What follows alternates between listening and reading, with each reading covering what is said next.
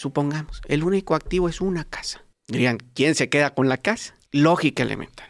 La casa la podemos subdividir o no. A lo mejor yo no puedo partir una casa. Tú te quedas con el piso arriba, yo con el... Exactamente, ¿no? Entonces la ley señala, al no emitir cómoda visión, son ustedes copropietarios dentro de una sociedad conyugal o se ponen de acuerdo quién le compra a quién. Hay un procedimiento hasta típico que la ley establece. La suerte lo decidirá. No te y para eso hay un procedimiento también ante una autoridad. Y bueno, la suerte, este, experiencias, un volado. No puede ser, güey. Se decide por un volado. Exactamente, un volado. En presencia de juez, en presencia Güey, no te creo, güey. Bienvenidos a Dimes y Billetes, un podcast de finanzas para nosotros los otros. Yo soy Maurice Dieck y juntos aprenderemos de dinero, inversiones y economía. Todo sencillito, con peras y manzanas. Prepárate, que este es el primer día de tu nueva vida financiera. 3, 2, 1. Comenzamos. Señoronas y señorones, estamos empezando un nuevo episodio de Dimes y Billetes caliente. Abróchense el cinturón, siéntense donde sea que estén, porque el día de hoy vamos a hablar de lo que no se habla cuando te vas a casar. Vamos a hablar de lo que no se habla cuando te vas a divorciar.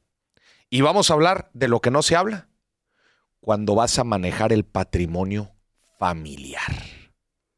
Sí, escucharon bien. Y con nosotros está Marcelo Martínez Pantoja, abogado. ¿Cómo estás, Marcelo? Bienvenido, que estés, qué bueno que estés aquí. Boris, primeramente agradecerte mucho la invitación. Eh, estoy muy contento por estar aquí en tu podcast. Yo estoy nervioso. Eh, un poquito yo también. este, y bueno, también aprovecho para este, felicitarte por este tipo de temas eh, que No, vas a abordar eh, el día de hoy. Yo creo que son temas que son de, de mucho interés este, para las personas y que sin lugar a dudas agregan este, valor ¿no? a la comunidad y nos dejan ahora sí más orientados en las decisiones de vida que habremos de tomar, ¿no? Un poquito.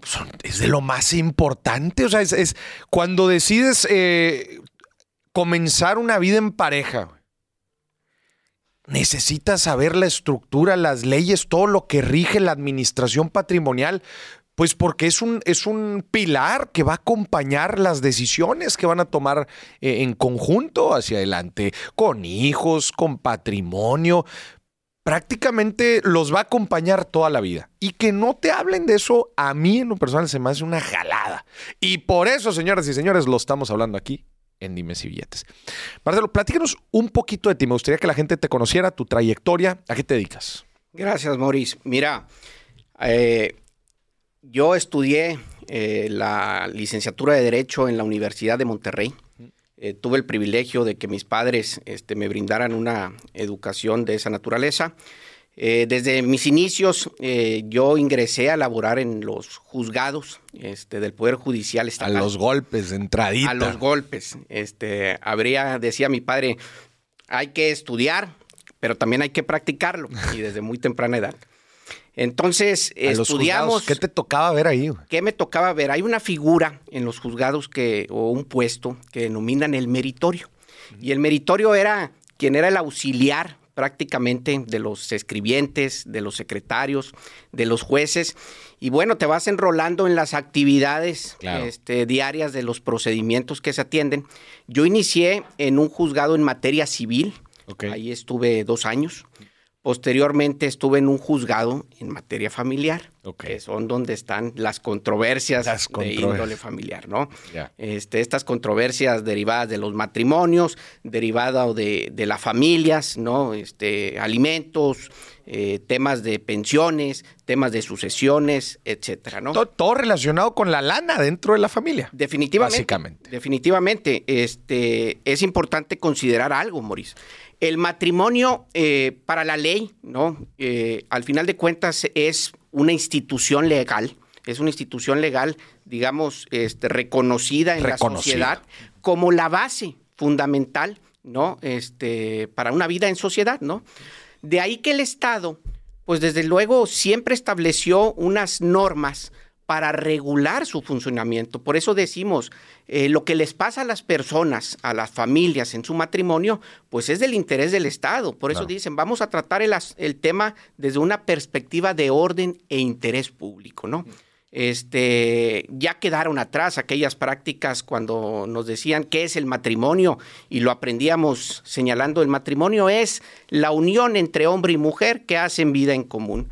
Desde luego que esa calificación ya quedó muy atrás. Ya no, este, ya no es vigente. Ya no es vigente, exactamente. Los criterios de la Suprema Corte, los tratados internacionales, este, la evolución misma, pues ya nos, nos imponen a, ver el matrimonio con perspectiva y equidad de género, ¿no? Entonces, digamos, el matrimonio se podría definir como la unión de dos personas. Dos personas. O sea, ya le quitaste hombre y mujer y, e integras a, más miembros. Muy bien. Así es. Oye, y a ver, entonces platicabas eh, desde muy temprana edad en tu carrera profesional, ya estabas ahí en los juzgados, en los golpes. Y luego que me... Mira, eh, recién me gradué yo en el año 2012 por la Universidad de Monterrey. Este, me incorporé a trabajar a un despacho, este, despacho al cual hasta el día de hoy ahí laboró, es el despacho Santos Elizondo. Es un despacho que fue fundado en el año 1962 eh, por el licenciado don Eduardo Elizondo y su amigo y también colega, también abogado, eh, don Luis Santos de la Garza. Eh, a la fecha ese despacho... Reconocido, muy reconocidos aquí en la ciudad. Sí hemos tenido este, la oportunidad este, pues de prestar ya servicios a lo largo ya de 57 años. Este, al día de hoy es un despacho que tenemos eh, entre abogadas y abogados, somos 56 miembros. Este, además, entre personal administrativo que, que forma parte del equipo, Estamos hablando de otras 15, 17 personas aproximadamente y bueno, en ese despacho abarcamos eh, las dos ramas principales, que es la corporativo y el litigio en todas sus vertientes, ¿no? En todas sus materias vemos este litigio civil, litigio mercantil, litigio familiar, materia de amparo, administrativo, etcétera, ¿no? Y bueno, pues eso me ha dado a mí la formación, este, y Estamos aquí a tus órdenes para, para cualquier duda, para cualquier comentario. Qué gusto porque nos vamos a meter nosotros aquí a los golpes y te platico un poco la estructura que me gustaría seguir en este episodio. Me gustaría analizar la vida de una persona desde que una pareja decide unirse en matrimonio, ¿verdad? Las decisiones que le toca vivir al momento de querer casarse. Después, ya en matrimonio, se abren dos caminos. Aunque no nos gusten, ¿verdad? Pero se abren dos caminos. Que funcione el matrimonio y que no funcione. Que no funcione, me gustaría platicar de las implicaciones legales, em, de los divorcios, pensiones, acuerdos, etc. Y en el otro camino de que sí funcione, hablar de manejo patrimonial, herencias, etc. Al final de cuentas, todo esto yo lo he platicado mucho desde el punto de vista financiero, pero hay demasiadas implicaciones legales que me gustaría revisar y aterrizar contigo para que a la gente le quede muy, pero muy claro que tiene que hacer su planeación financiera, pero también tiene que hacer su planeación legal. Dentro de todo este espectro de, de su vida, de toda esta etapa de su vida, en, el, en caso de que decidan vivir en matrimonio. Así que creo que podemos empezar por ahí. Claro. Por los famosos regímenes eh, patrimoniales de, matrimonio, ¿no? Claro. Mira, Moris, me gustaría comenzar señalando algo. A mí me gusta mucho consultar el portal del INEGI. Tiene ahí un área que se llama este, Cuéntame INEGI. Y hay un dato muy revelador. Señala que en el México en 2021 existieron aproximadamente 453 mil matrimonios. 453 mil matrimonios. destaca un dato relevante. Dice, el promedio en que se casa el hombre en México es 33 años. 33 años. Y la mujer, 31 años. Ha subido bastante a lo largo del tiempo.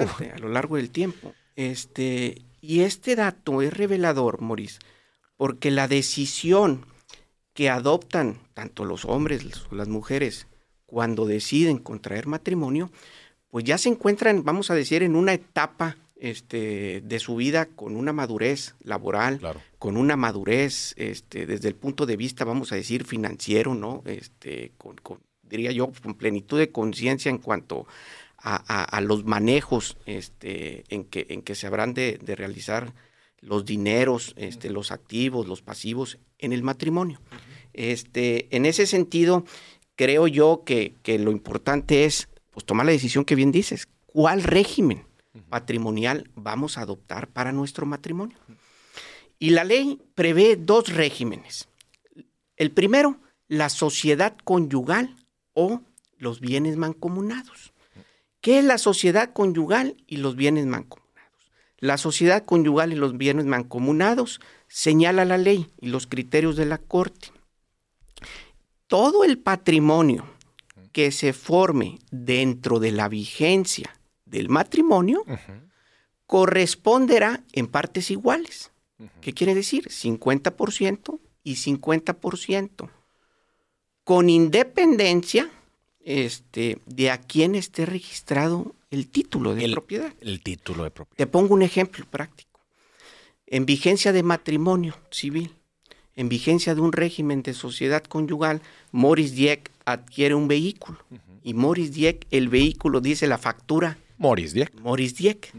Pero la propiedad, el dominio de ese eh, vehículo, si se adquirió dentro de la, dentro de la sociedad conyugal, pues es mancomunado. ¿Qué quiere decir? Que la pareja de, de Morris Dieck pues, tiene el derecho al 50%, al 50%. Con independencia de lo que señala el título. ¿Cuál es la razón, Morris, del 50 y 50%? Una expresión muy sencilla, que para la ley dicen el patrimonio obtenido es consecuencia o fruto de la cooperación de ambos en la vigencia del patrimonio independientemente de quién haya traído el dinero. Es, la, la, cooperación, hasta el cariñito que te hace en las noches, eso también aporta para que tú puedas conseguir lana. y esa lana compra el vehículo, entonces por lo tanto es 50-50. Es correcto. Y mira, déjame agregar, hay una excepción a ese régimen patrimonial. La ley y los criterios también señalan, se van a exceptuar de ese 50 y 50% cuando los bienes durante la vigencia de matrimonio tengan este origen. Una herencia, una donación gratuita, el don de la fortuna, un sorteo. Un sorteo. Y la razón es, por el origen y por la naturaleza que tienen, no es fruto ni es consecuencia de la cooperación de, la cooperación. Fue pues fue circunstancias de uno de los dos. Es correcto. Y eso no entra en la sociedad así conyugal. Es, así es. Ejemplo práctico, la herencia. Pues, en la vigencia del matrimonio en sociedad conyugal, si llega a fallecer alguno de los padres, este, abuelos, etcétera, familiares queridos de alguno de los, de los consortes de la pareja, y recibe una herencia, esa herencia no entra a formar parte de la sociedad conyugal. ¿Por qué? Porque el título viene siendo gratuito. Este, esa transmisión, ¿no? Lo mismo para las donaciones. Y la fortuna, pues, Y la fortuna ¿Qué pasa con los bienes previos a la sociedad? Es decir, pues yo ya tenía mi carro, papá, antes de que nos casaran. ¿Qué onda? También. De igual forma, este, están exceptuados. Eso no entra. del régimen de la sociedad conyugal por la misma razón este, que te comenté, ¿verdad? Mm. Ya habían sido adquiridos, previos a, la vida en común. Marcelo, eh, aquí hablamos de finanzas y negocios, ¿verdad? Y también me gustaría hacer el símil, que es como formar una empresa. Básicamente se llama sociedad. Así es. O sea, tú al momento de elegir este régimen, estás básicamente creando una empresa, empresita, llámala así, que es la empresa de su vida. ¿verdad? Con tu pareja. Y en una empresa, ¿verdad? Si tienen el 50-50, pues los activos y los pasivos, se, la, propiedad es del 50-50. Entonces, básicamente lo que estás haciendo aquí es creando exactamente una empresita en donde los dos tienen propiedad y todo lo que la empresa adquiera se va a repartir de la misma forma. Activos y deudas. Activos y deudas. Correcto. Activos y deudas. Entonces, eh, creo que esta parte es súper relevante para que la gente también logre hacer el civil, porque también muchas veces, yo digo, Tu pareja es como tu socio. Oye, imagínate que tienes un negocio. Y, oye, ¿le confiarías a tu socio las llaves de tu casa, tu cartera? No, no se las confía. ¿Cómo? Pues es tu socio, güey. Igual con tu pareja, oye, ¿le confiarías tu tarjeta de crédito a tu pareja? No, no sé. ¿Cómo? Pues es tu pareja.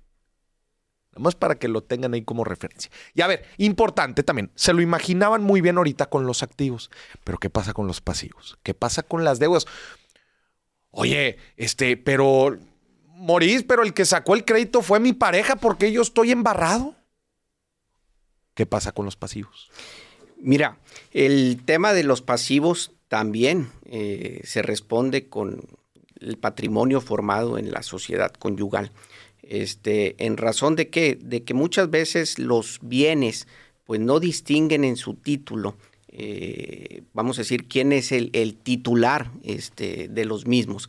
Entonces, las deudas como los activos, eh, pues responden este, de manera solidaria eh, frente a sus acreedores, ¿no? Entonces, de ahí que para muchas personas la preocupación de decir, pues no me gusta el régimen de sociedad conyugal, ¿verdad? Porque este, pues alguna actividad laboral, algún emprendimiento, alguna inversión puede ocasionar, ¿verdad? Este, pues eh, una afectación al patrimonio que hemos formado en la sociedad conyugal y optan pues por otro régimen, que es el régimen de la separación de, los bienes. Antes de entrar a ese régimen, este, eh, nada más para terminar de hablar algunos puntos del otro, eh, eh, es también cuando se, escucha mucho de, híjole, pues es que falleció, no sé, tu mamá o tu papá y nos dejó puras deudas. Era, por ejemplo, ese es uno de los, de los típicos casos. Este, y también es un régimen, el, el, de sociedad conyugal, se usaba mucho más en el pasado, ¿no? ¿Cómo lo has visto tú?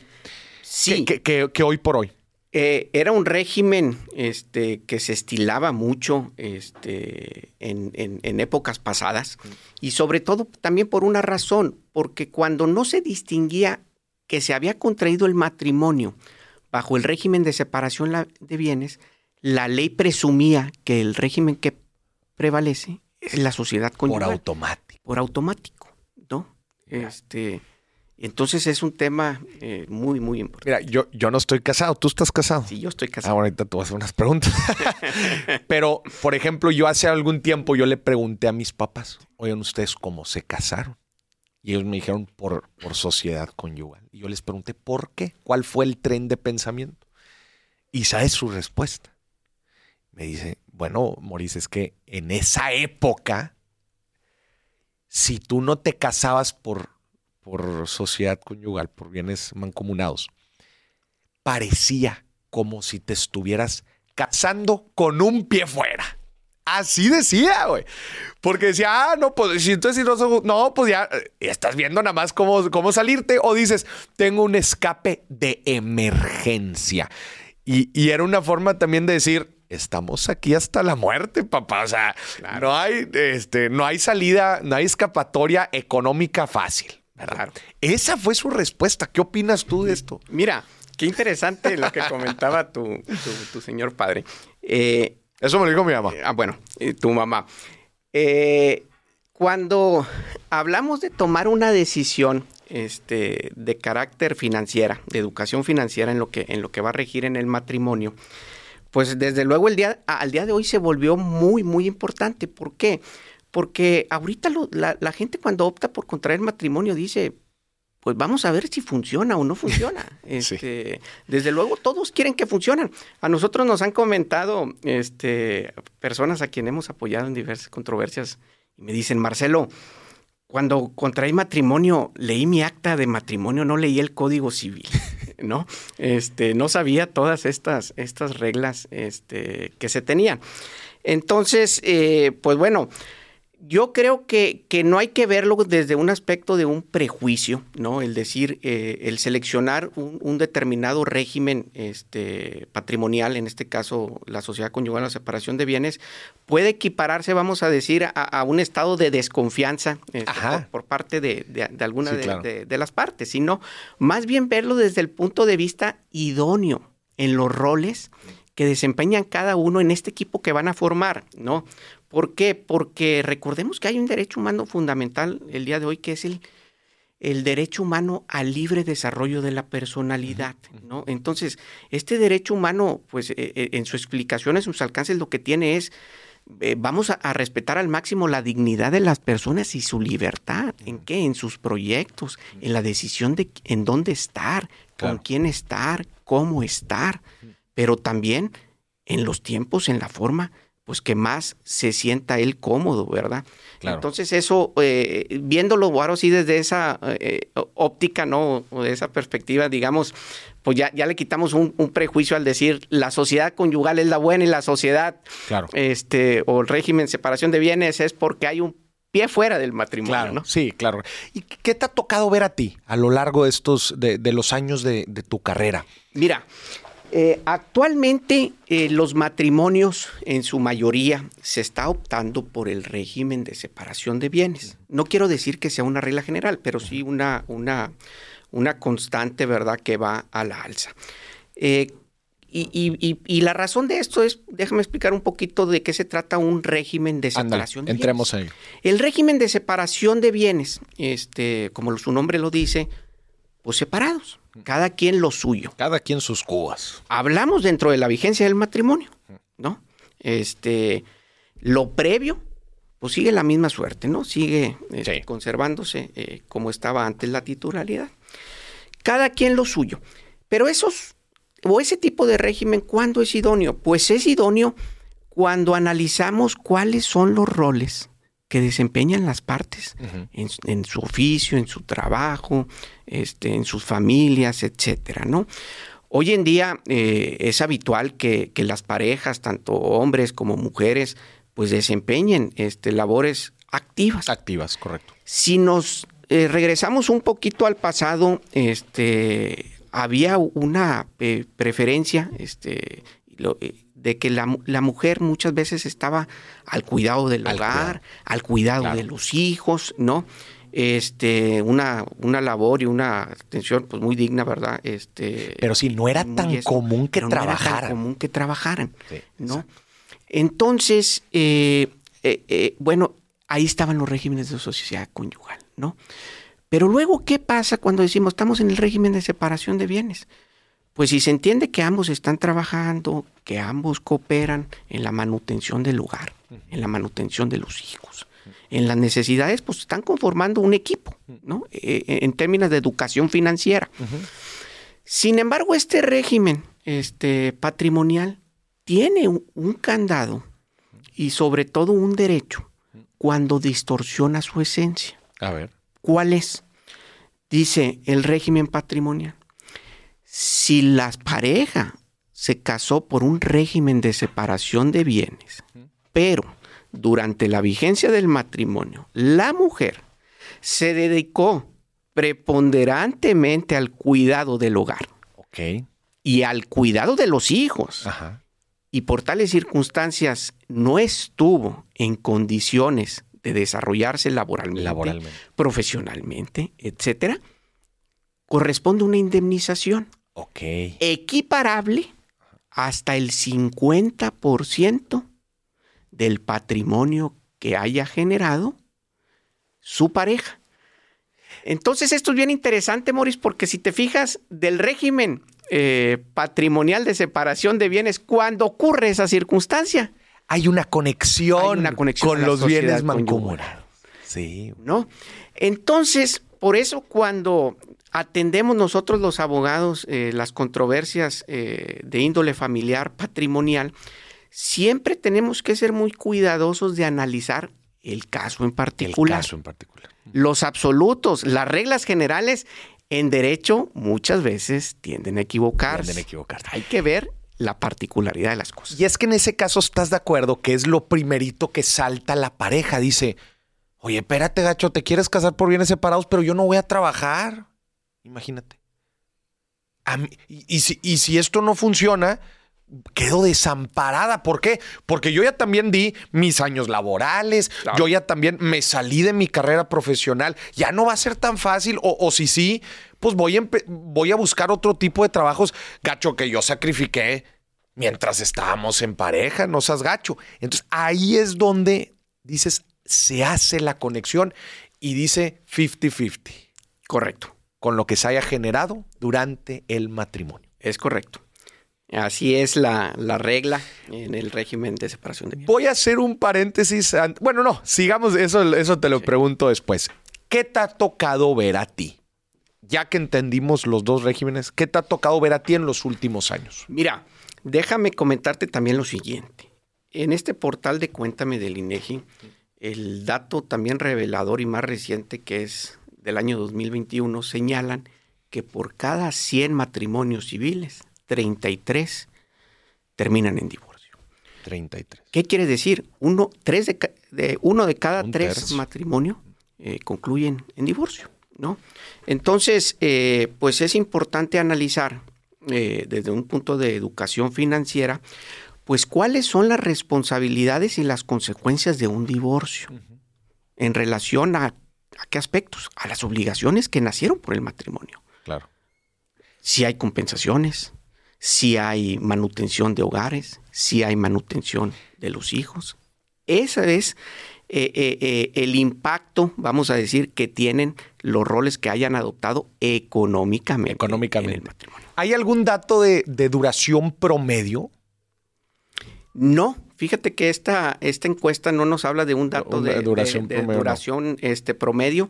Lo que sí señala es que eh, los matrimonios eh, eh, o el nivel, vamos a decir, de divorcio oscila entre los 40 y los 44. 40 y 44 años es más o menos la, gente que se divorcia. Entonces, pues si dices, oye, si, si, el promedio de, de, la edad de casarse está entre los 30 y 33 años, pues bueno, más o menos como unos 10 años. de, matrimonio. Oye, y a ver, antes de, antes de meternos al tema de, al tema de los divorcios, eh, de repente se escucha ahí que las famosas demandas por pérdida de tiempo. Sí, sí, avanzan las demandas por pérdida de tiempo, inclusive en el noviazgo. ¿Existen las demandas por pérdida de tiempo? No, mira, este, las demandas por, por la pérdida de tiempo, este, la verdad es que no son. Este, ¿No existen? No existen, no, no, es, no es una acción legal prevista en la ley. Este, ¿Pero ha habido casos? Pues ¿No, o no? he escuchado en las charlas de las carnes asadas o, los cafés de decir, este, este novio o esta novia me hizo perder su tiempo este, por lo largo de los Pero no hay algo que legalmente diga, oye, es tantos años o algo así, ¿no? Mira, déjame, déjame hacer esta aclaración. El principio de libre desarrollo de la personalidad, ¿no? Durante el noviazgo, pues bueno, si estamos en una etapa de noviazgo corta, mediana o largo, pues bueno, es una decisión. Pero ojo, Aquí lo que se podría actualizar, insisto, viendo la particularidad de los casos, es la figura del concubinato. ¿Por qué? Porque la figura del concubinato es cuando dos personas hacen una vida en común. Sin una... Sin un matrimonio. Sin un matrimonio. Entonces, eh, bueno, pues hay que analizar eh, las particularidades de cada relación. Es decir, no es lo mismo decir, es mi novia, es el novio, pero pues viven en hogares separados, viven en ciudades separadas, etcétera. Pues bueno, eh, claramente la ley la va a identificar como una etapa de noviazgo, ¿verdad? Pero si dicen, es un noviazgo que se convirtió, vamos a decir. Ya viven juntos. Vivimos eh, juntos, hacemos vida en común, tenemos el mismo domicilio, compartimos este, tareas en equipo. Pues bueno, ya al término de un plazo de dos años, la ley lo cataloga automáticamente como un concubinato. A la madre. ¿Y qué significa que, o sea, dos años de estar, de estar arrejuntados ya es concubinato? ¿Y qué significa que sea concubinato? Bueno, el concubinato, vamos a decir, es una figura jurídica que, eh, explicado en términos sencillos, se equipara a un matrimonio de facto ¿no? Un matrimonio sin que exista un acta de matrimonio, ¿verdad? Pero que en los hechos, pues al final de cuentas la esencia eh, o, la unión de los mismos es... Eh, eh, que están casados. Que, estén, pues, no, digo casados, porque no, están casados, pero sí la vida en común, que es la vida que... que o sea, ya la ley te toma como matrimonio a los dos años de, de, vivir juntos. Es correcto. Es correcto. ¿Y bienes, y, y- y qué dicta la ley? ¿Están por bienes separados o por bienes mancomunados? Bueno, este, esa, esa declaración de concubinato se tiene que solicitar ante un juzgado, Ajá. este, ante un juzgado familiar, ¿verdad?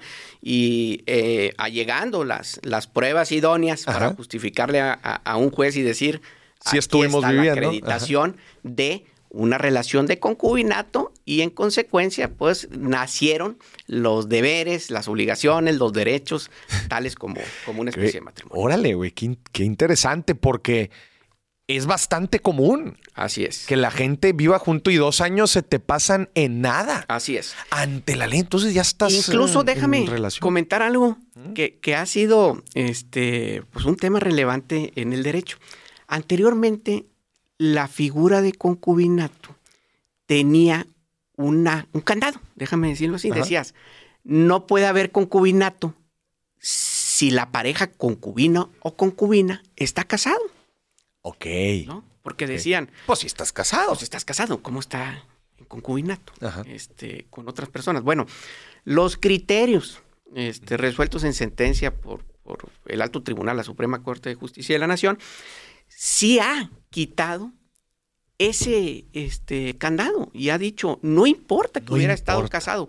¿Por qué, Maurice? Porque se tiene que atender, vamos a decir, una realidad que se presenta en la sociedad. ¿Cuántas veces ah, eh, no hemos conocido casos de personas que dicen, yo nunca me divorcié, pero, Exacto. pero no sé ni el paradero de esta persona. Sí. Tengo de no verlo cinco años, siete años. Se desapareció años. y nunca nos divorciamos. y pero- nunca nos divorciamos, ¿no? Este, incluso yo mudé de ciudad, este, Sí. e- etcétera, ¿no?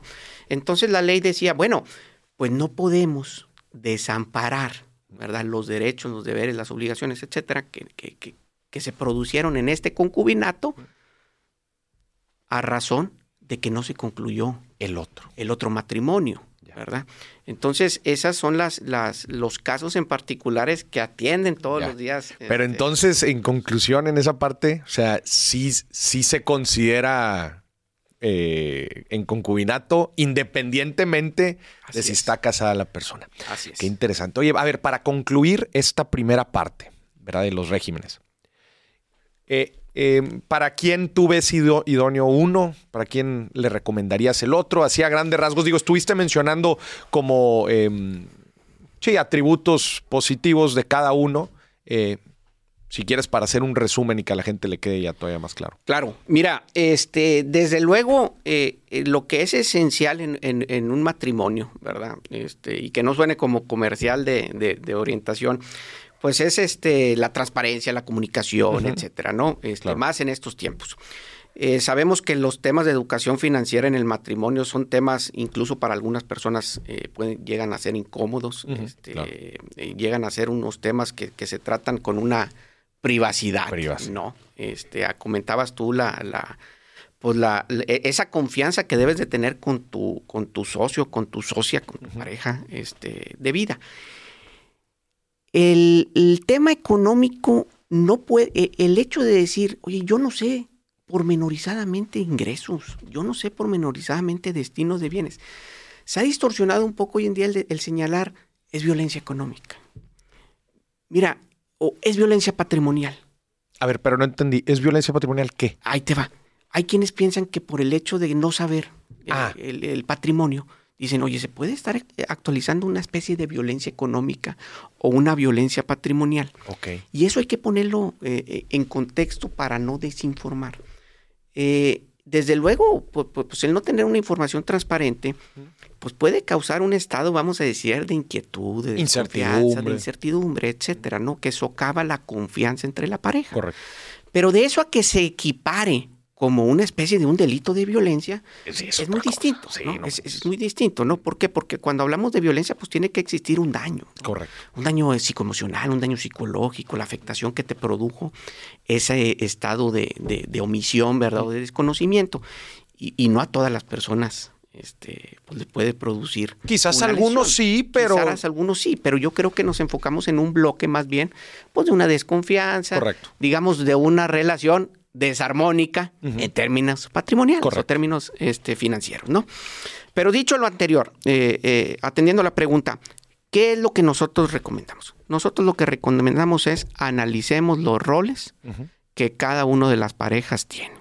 Si el rol que han asumido las parejas es trabajar activamente, colaborar con la manutención de los gastos del hogar, colaborar con, con, con, la manutención de los hijos, ¿no? La pensión de alimentos, que ese es un tema eh, importante y da de mucho de qué hablar. Cuando hablamos de pensión de alimentos decimos, ¿y qué es la pensión de alimentos? Bueno, pues la pensión de alimentos es la manutención, vamos a decir, del hogar, de los alimentos, de las prestaciones de seguridad. Gasto corriente. El gasto corriente, etcétera, ¿no?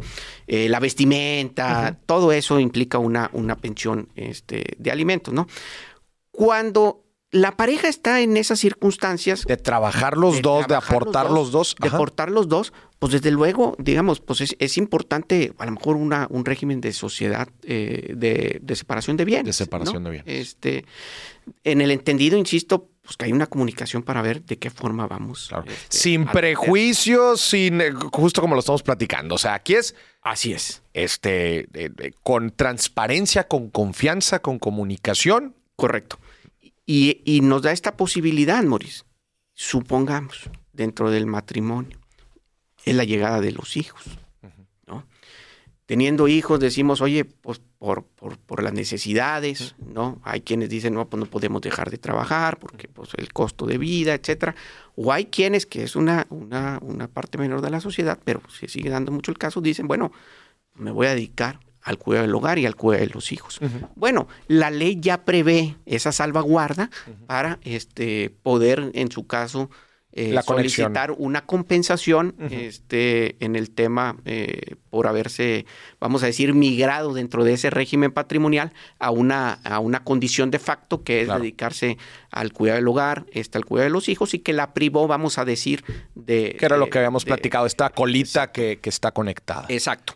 Este, en el tema eh, de, la, de la sociedad conyugal, eh, nosotros lo que vemos es que, ya viene un poco más en desuso, vamos a decir, ese, régimen.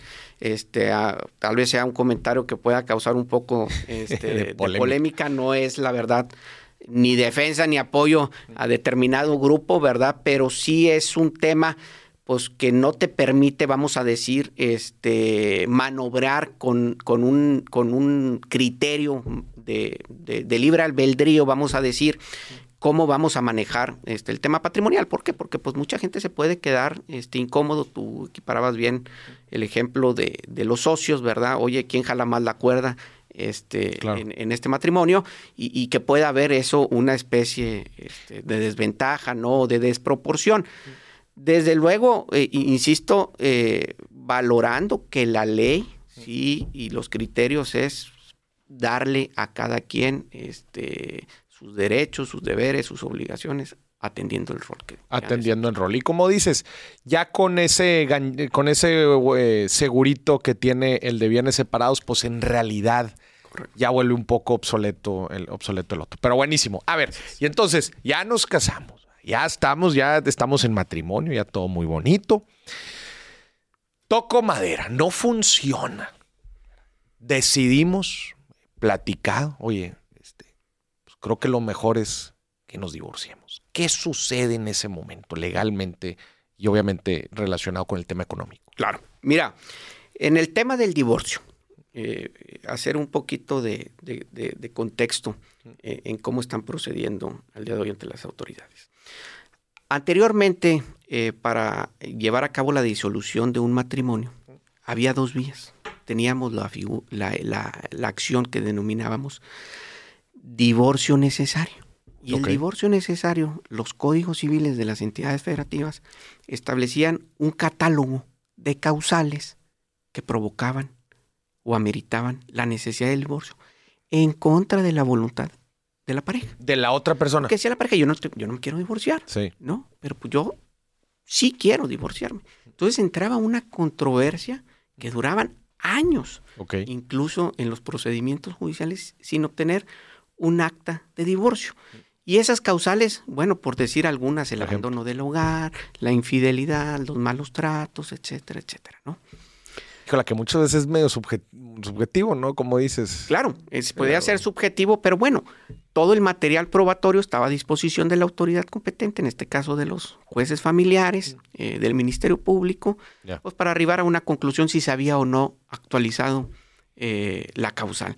¿Habría casos, Maurice? Este, en estas épocas, pues es difícil este, entenderlo, ¿no? En una, en una justa dimensión, pero decíamos, pues se quería divorciar y la sentencia dice que no se divorcia, ¿no? que sigue casado. Entonces, ¿te imaginabas este, una situación de esa naturaleza? Y estaba el otro divorcio, que era el divorcio por mutuo consentimiento. los dos dicen, vamos. Los dos decían, vámonos, este, se acabó este, el matrimonio y ya llegamos con un convenio que va a revisar el juez, va a revisar el Ministerio Público y aquí estamos regulando todas las consecuencias que derivan del matrimonio. Si había hijos, si no había hijos, tema de manutención del hogar, pensiones alimenticias para las partes, para los hijos, etc. A virtud de una reforma en materia de derechos humanos en el año 2011, nació la acción legal que ahora conocemos como el divorcio incausado. Okay. Y el divorcio incausado, que su nombre lo dice sin causa, viene, vamos a decir, a suplir a esta acción que te comenté que era el divorcio necesario. Ok. La de las causales. Ya. Entonces, colocándonos ahora en el divorcio incausado. El divorcio incausado señala la ley.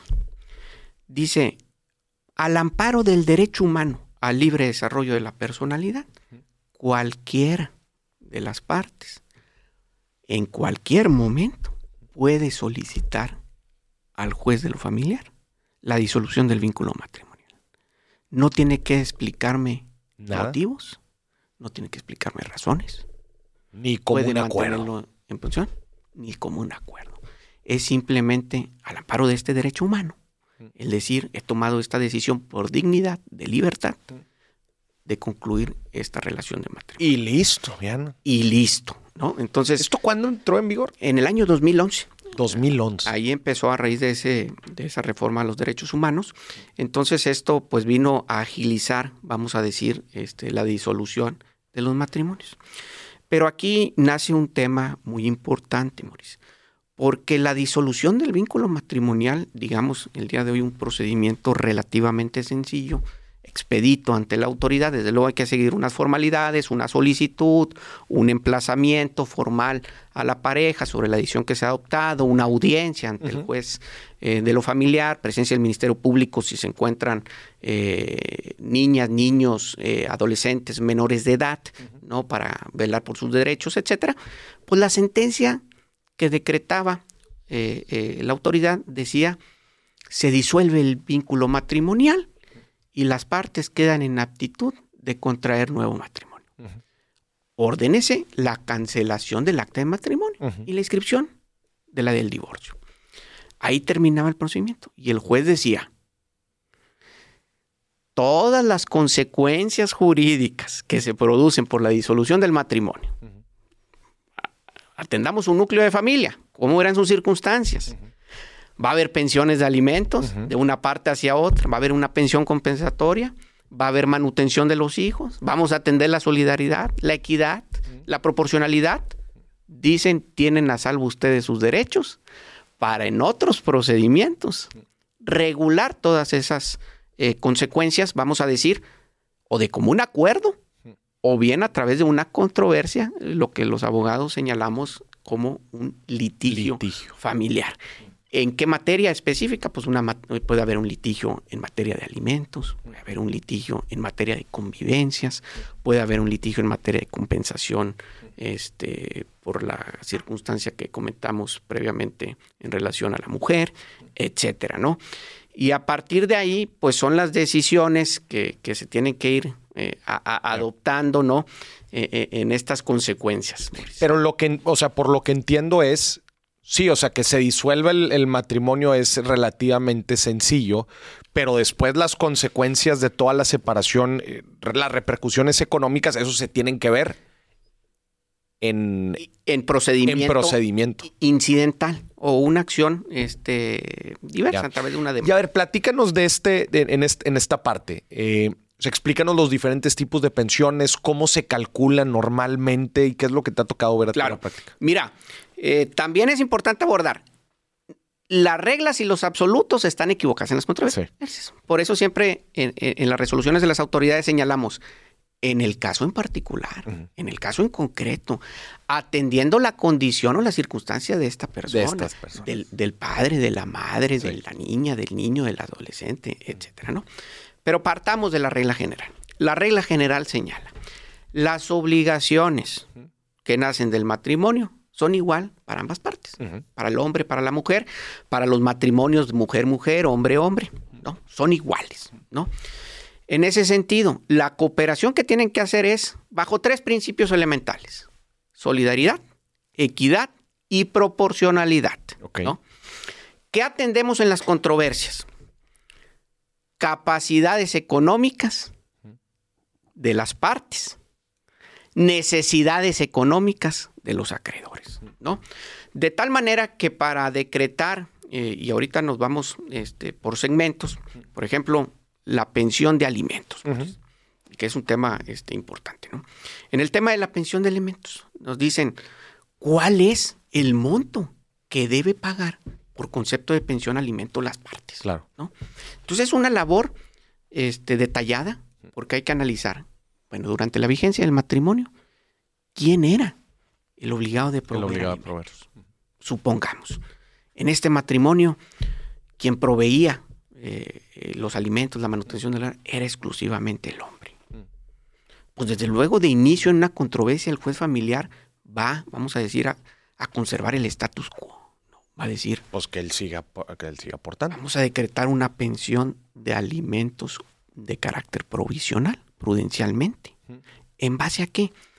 En base al estilo de vida que me están justificando con la presentación de la demanda de alimentos. Ahí ponen específicamente, pues nos gastábamos tanto, tanto, tanto, este, tenemos eh, todo, o sea, el, transporte, hogar, Hay que colegiaturas, educación, un trabajo como dicen los financieros, muy detallado. Muy detallado. Una, una tabla T, digamos, este, activos, deudas.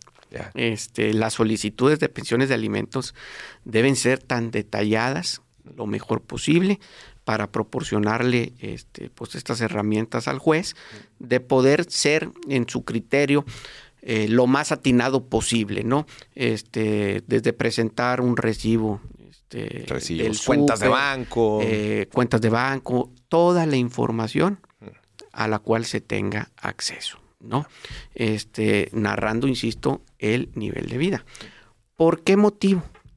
Porque en el juicio de alimentos, y, ahorita te, digo, eh, nos retornamos a, otros temas, en el juicio de alimentos, al final de cuentas, no hay un número fijo para decir esta es la pensión, sino hablamos de una especie de ecuación dice el juez, los criterios, cuáles son las capacidades económicas y cuáles son las necesidades de los acreedores. De tal manera que puede haber casos donde la capacidad económica es mucha, pero las necesidades de los acreedores es poca. Es poca. O al revés. O al revés. La necesidad es mucho. Oye, sí, pero está desempleado, lleva un desempleado un año. Pero es no, tiene lana. Es correcto. Este, e, entonces, eso es lo que tiene que ponderar un juez para, después de transitar todo un procedimiento que, puede ser complicado, puede ser tardado, se lleva a cabo una investigación patrimonial para ambos. Es que te iba a decir, es, hay, demasiada, hay demasiadas oportunidades para que hagan un chorro de trampas. Mira, déjame, déjame. No, no, yo no gano nada. Claro. ¿Cómo no ganas, gacho? Te lo están pagando en efectivo y un sinfín de cosas. Claro, claro. Mira, este. Pues bueno, estos son los retos que tiene este, los procedimientos, ¿verdad? este, los abogados, las partes, etcétera. Porque así como hay personas que en su vida pues tienen una, vamos a decir, un registro muy formal en relación a sus actividades, a sus ingresos, a sus activos, pues hay personas que también están en una situación este, de carácter, digamos, un poco informal. Desorganizada. Desorganizada en cuanto a sus activos. Sin embargo, hay elementos que prevé la ley para decir o ponderar un porcentaje de su capacidad económica en base a un estilo de vida, ¿no? Ok. Este, pero mira, para que nos demos una idea, cuando decimos, ¿y cómo van a determinar una pensión de alimentos? nada más para poner un paréntesis, para que la gente sí nos esté siguiendo. Cuando decimos pensión de alimentos, no nos referimos exclusivamente a los alimentos, porque luego la gente se puede. No, no, ya, ya lo platicamos, que es integral de todas las necesidades básicas, gasto corriente, estilo de vida que la gente lleva. Así es. Entonces, en este procedimiento, los jueces en materia familiar hacen una investigación patrimonial a petición de las partes o incluso de manera oficiosa con el ánimo de esclarecer los hechos, ¿no? Para dictar una sentencia lo más apegada a una justicia patrimonial. ¿Y qué quiere decir? Oye, una investigación, hasta el día de hoy yo la considero, este, pues idónea. Este, sí. Comisión Nacional Bancaria de Valores. ¿En qué institución bancaria tiene registrada una cuenta? Claro. Instituciones bancarias. ¿Qué cuentas tiene? ¿Cuáles son los saldos? Mm, ¿No? ¿Cuáles son las inversiones? Eh, Secretaría de Administración Tributaria, SAT. ¿Cuáles son sus declaraciones fiscales? ¿Cuál es su régimen patrimonial? Eh, Instituto de Registro Público de la Propiedad del Comercio. ¿Qué propiedad tiene? Instituto del Registro del Comercio. ¿Qué empresas o en qué empresas se le relacionas? ¿Qué cargos? Administrador único, accionista, etcétera. ¿No? Instituto de Control Vehicular. ¿Qué, vehículo tiene? Que estás hablando del mundo formal. Así O sea, estás hablando del mundo formal. Que a ver, Dime si me equivoco, pero también hay, hay, formas de darle vuelta a todo lo que me acabas de decir. Claro, mira. y, cuando digo claro, es, es porque sí, se presentan esas situaciones. es una realidad. Prestan nombres por todos lados, 50 de banco, nada, todo manejado con alias. Exacto. Pero mira, dentro de esos procedimientos, este, a petición de parte de los abogados, ¿verdad? Este, en, en las pruebas, pues se tiene que valorar en los estilos de vida. ¿Por qué? Porque muchas veces decimos, oye, pues eh, vive en una casa eh, muy bonita, una casa muy grande, pero no está su nombre. Pero señor juez, tiene viviendo esta persona ahí cinco años. Cinco años. ¿no? Eh, oiga, señor juez, mire el vehículo último modelo que tiene. No está su nombre, pero, pues lo no está su nombre, ¿verdad? Pero, oiga, mire redes sociales, mire su estilo de vida en las redes sociales. Mira dónde se fue de viaje. Mira dónde se fue de viaje, ¿no? Oye, eh, mira, eh, eh, nuestros hijos han estado en estas instituciones educativas, ¿no? Hemos realizado estas vacaciones, etcétera. Pues yo estoy en una situación de desventaja, vamos a decir, porque no te puedo acreditar ahorita con exactitud dónde tiene el dinero. Pero, pero todo refleja. Pero todo refleja su capacidad económica, ¿no? Entonces son temas este, que hay que ir este, atendiendo en los casos en particulares. Y desde Entonces luego. se hace toda una investigación en el sistema formal y pues también ahí con pruebas y cosas. Así es, testimonios, confesionales, declaraciones de partes, este, a los involucrados, ¿verdad? Este, interrogatorios tan amplios en el aspecto del estilo de vida familiar, de su estilo este, de preparación, de formación, de experiencia, etcétera, ¿no? Entonces, eso es lo que atienden los, los, los juzgados familiares en estas controversias de pensiones de alimentos, que como bien lo, lo indicaste, la figura de pensión alimentos tiene cuando menos que regular alimentos, tema de seguros, este, y no quiere decir seguros eh, de gastos médicos privados, porque atendemos las posibilidades eh, de todas las familias, ¿verdad? Este, decimos, bueno, que tenga un seguro en el IMSS, que tenga seguro social, eh, cuál es la vestimenta que tienen, cuál es este, pues, su estilo de vida, manutención, los servicios básicos del hogar, vestimenta, vacaciones, libros, colegiaturas, todo ese tema debe atenderse. Mencionabas que es temporal. ¿Por cuánto tiempo? Mira, así, así inicia eh, este tipo de procedimiento. Se prepara la demanda, la recibe el juez familiar, el juez familiar dice, con estas pruebas que me están allegando. O incluso puedo hacer una diligencia para mejor proveer yo juez oficiosamente.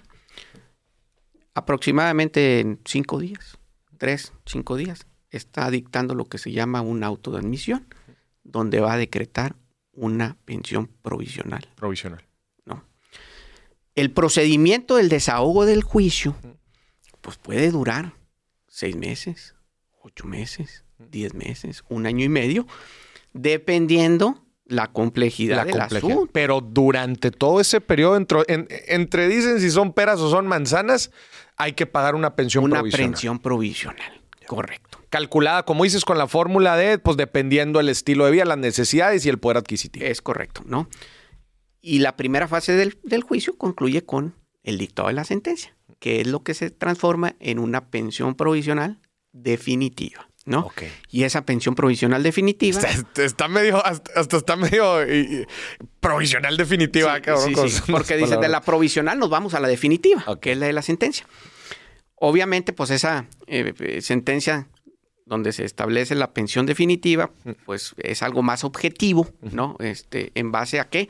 Pues a todo el caudal probatorio que tuvo, Que el, tuvo. el- el juez este, en el expediente y esa pensión pues puede incrementarse, conservarse o incluso disminuirse, ¿verdad? ¿Por qué? Porque puede ser, híjole, señalamos una pensión provisional muy pero, alta. Pero está muy alta. Y ya, y vimos bien cómo y está ya el vimos cómo está el tiro. Sí. ¿no? Al revés, estaba muy baja. Ya. Vámonos para arriba, ¿no? Este, o incluso también decirlo, Maurice, porque es la realidad de las cosas. Es un tema delicado porque en las solicitudes eh, de alimentos a veces las controversias son, pues eso que le presentaron al juez no atiende de buena fe cuáles eran las circunstancias de la familia. Ok. Aquí nos dijeron que yo pagaba todo y eso no era cierto. Y eso no era cierto. ¿no? Entonces, eh, pues entonces un juez tiene la obligación también de analizar y en una sentencia definitiva puede decir, no, señores, no nada más él, también las otras, también la otra pareja.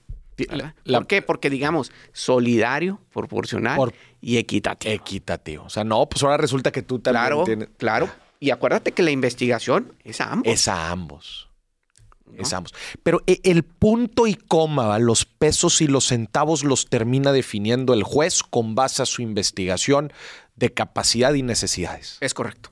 En base a la Punto y- capacidad necesidad. Y cuando llega el momento de la, de la pensión permanente, ¿es permanente? O sea, literal. Mira, esa, esa sentencia de pensión definitiva pues, sigue una suerte, ¿verdad?, de recursos de impugnaciones, amparos, etcétera, que ya son temas técnicos Sí. este, de carácter este, po- procesal, ¿no? Sin embargo, esas pensiones, pues entran en vigencia, ¿no? Y las partes deben acatarlas. Sin embargo, también se atiende a un escenario real. ¿Cuáles?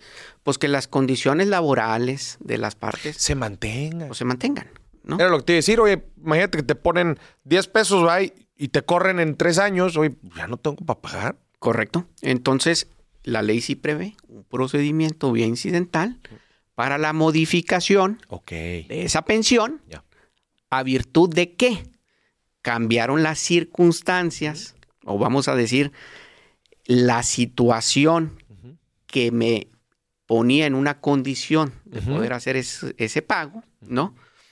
Y que se amerita analizar para Otra vez. modificarlo. Otra ¿no? vez. Es un procedimiento de carácter incidental. Pero entonces está abierto, es a lo que voy, Así es para es. modificación. Te voy a poner un ejemplo. Me corren a mí el trabajo. En cinco años me corren a mí el trabajo y a mi pareja la hacen CEO.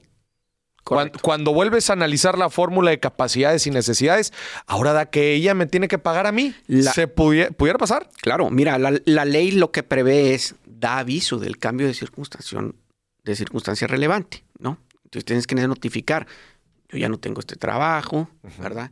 Yo ya no recibo estos ingresos por. X razón, ¿no? Y no es que en automático el juez la vaya a Sí, claro, cancelar, claro, sino claro, que tiene que analizar esta, esta situación, ¿no? Eh, igualmente, pues se atiende otro escenario eh, y se va a modificar eventualmente esa, esa pensión. Órale. Ya, qué interesante, la neta, y qué importante que la gente, híjole, la, la neta, toda la carnita que estamos diciendo aquí es, se me hace clave para que todo, todo mundo en las diferentes etapas del matrimonio, inclusive la previa, entienda, entienda muy bien esta parte. ¿Hay otro tipo de pensión? eh, mencionabas al principio. Sí, eh, eh, señalábamos el tema de la pensión compensatoria. Ok. Recordarás que era la pensión que se actualizaba en este régimen de separación de bienes cuando la mujer Ah, ya, había cambiado el rol o, a- Sí. o- o iba en contra de la esencia del mismo, claro.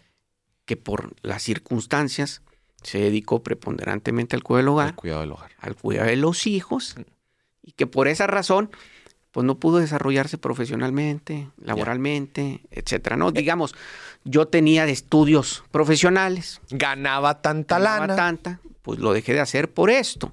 O incluso, este, pues ahora resulta que yo, este, pues perdí mis contactos, perdí la preparación, Sí, sí, sí. etcétera, ¿no? Por el transcurso del tiempo. Aquí hay algo bien importante también a considerar, Maurice, porque una realidad de las cosas es que esa figura hay que verla en una justa dimensión, ¿no? ¿Por qué? Porque no podemos catalogar, muchas veces decimos, oye, me dedico al cuidado del hogar, al cuidado de los hijos, pero, pues en, en- espacios de oportunidad, pues tengo un pequeño negocio. ¿no? En- desde mi casa hago unas galletas, este, eh, cualquier labor, ¿no? Que puedan desempeñar. No podemos catalogar, vamos a decir, esa labor de carácter, vamos a decir, extraordinario, de carácter que no es continuo, que no es formal, Claro. que no es una actividad o un oficio laboral. eh, Casi hasta un hobby. exactamente, ¿no? Pues no podemos decir, no, no se actualiza la condición, porque resulta que... el- Si andas jalando, no te. Ahorita estamos en el mes del Día de la Mujer y la Amistad, ¿no? Vendió galletas. Este, no, desde luego la ley lo que dice es, bueno, atendamos este, con perspectiva y con equidad de género Claro. este, las condiciones para ver si se impone el derecho a realizar una pensión compensatoria. Ahora me vas a decir cómo determinamos ¿Cómo una se pensión calcula? compensatoria. La ley lo que establece dice puede ser de hasta el 50% del patrimonio que haya formado otra pareja, la que se mantuvo activamente Ok, laboral, ok. la que se mantuvo este, en crecimiento, en desarrollo, ¿no?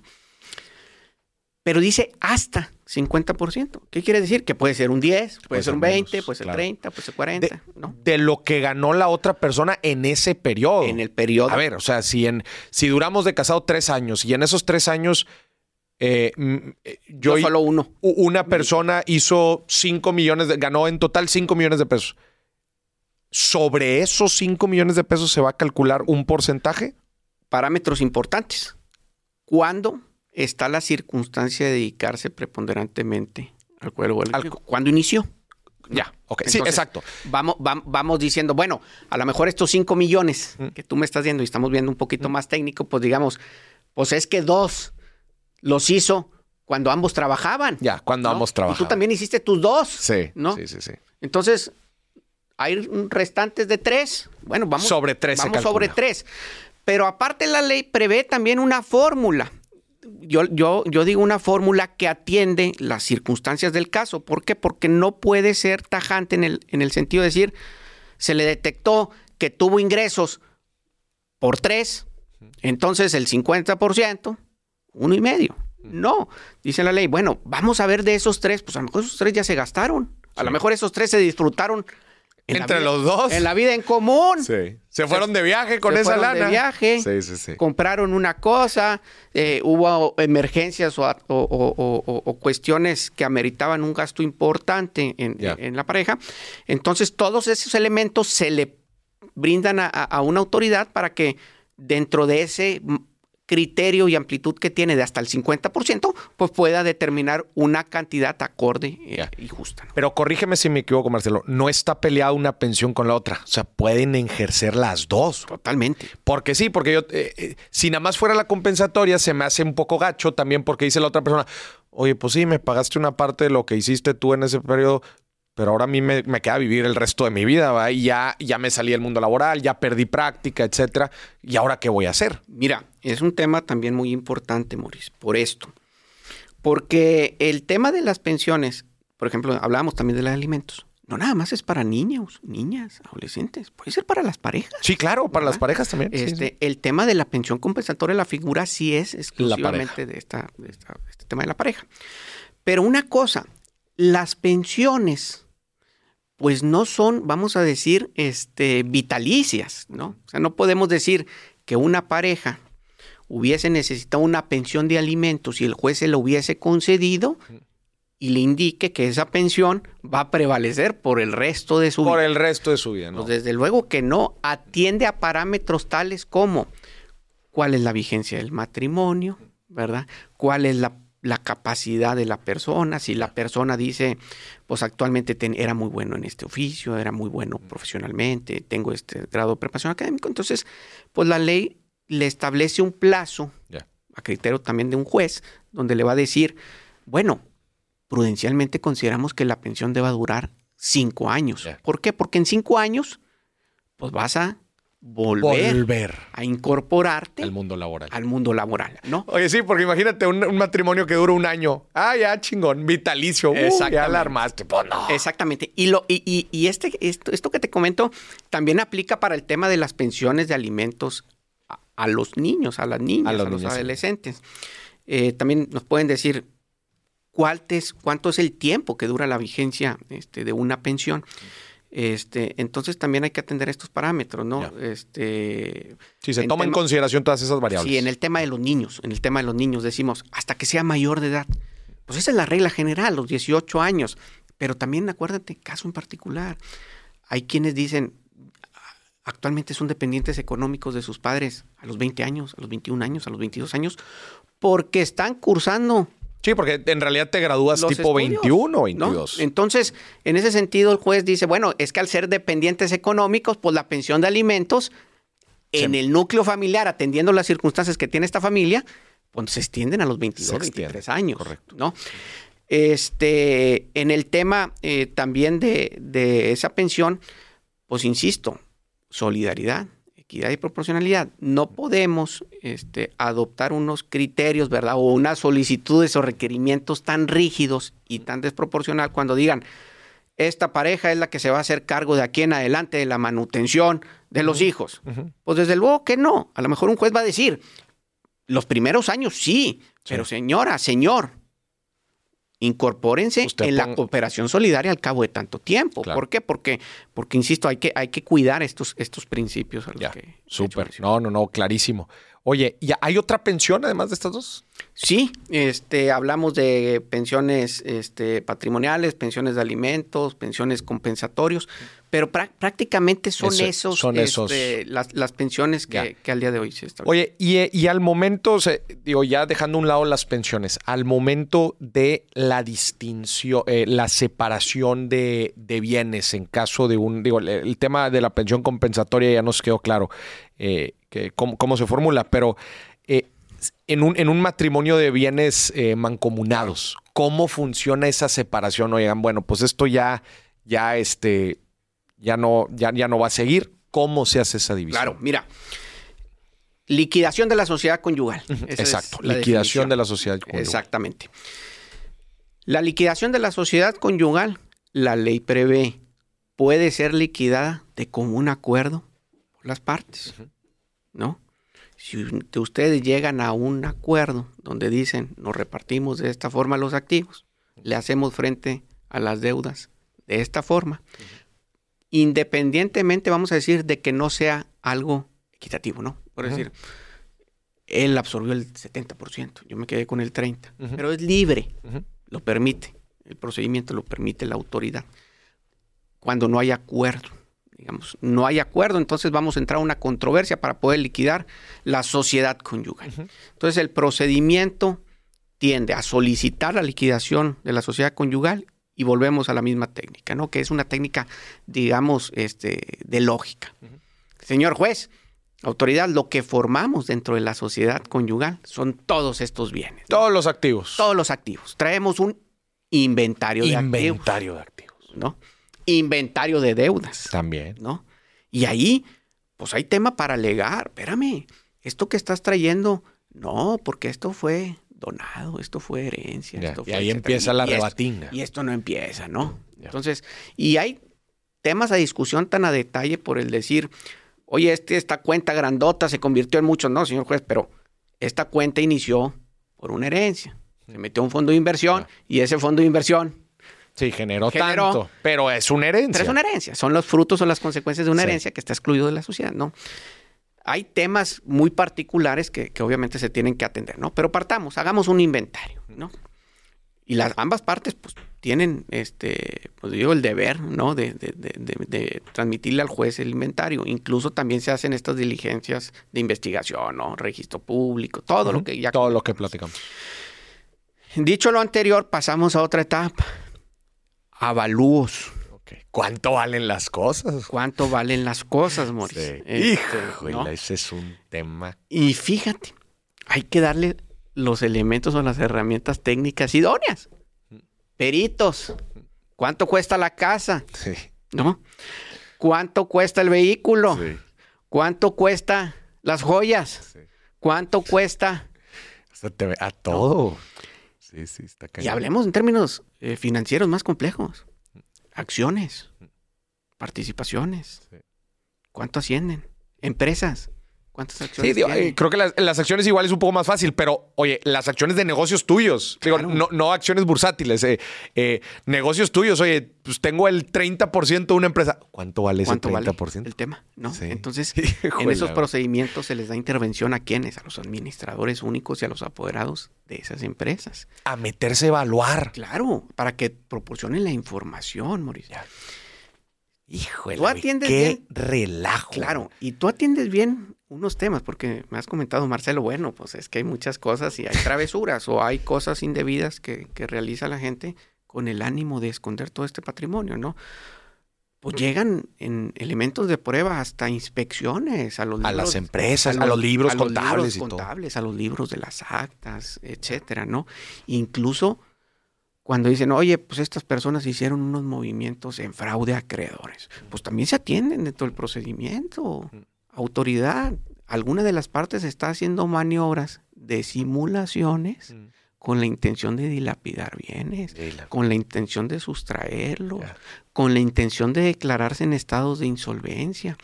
Y entramos a temas muy técnicos tales como, pues la ley prevé medidas cautelares. Reténganse los bienes, se prohíben las ventas, Congelan las se cuentas. prohíban transmisiones, no se disponga de esto, etcétera. Todo eso entra en el proceso. Oye, ya se llevó a cabo este tema. Pues hay acciones de retracto, de nulidad. Esas se presumen de mala fe, ¿no?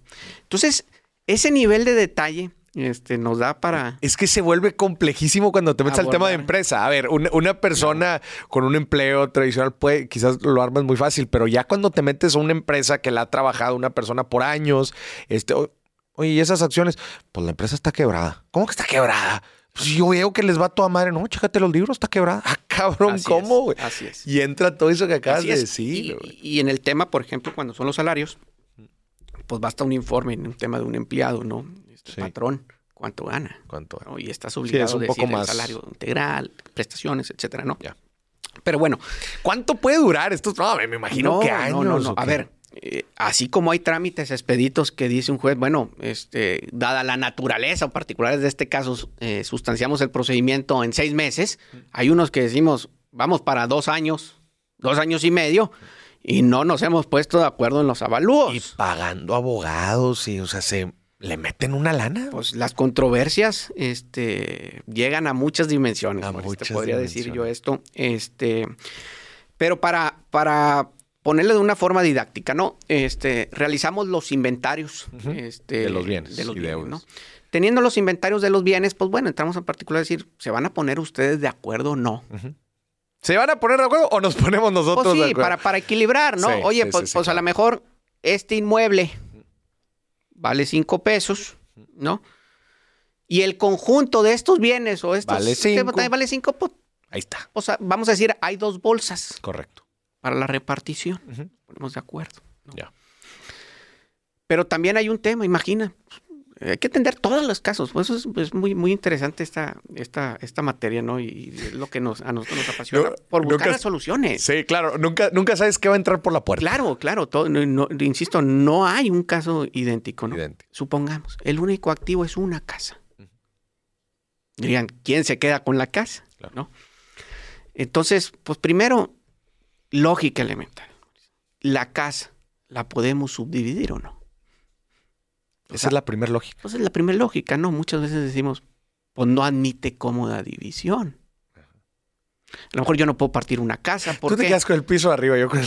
Exactamente, ¿no? Este, y, y temas técnicos. Oye, pues esta casa no admite cómoda división.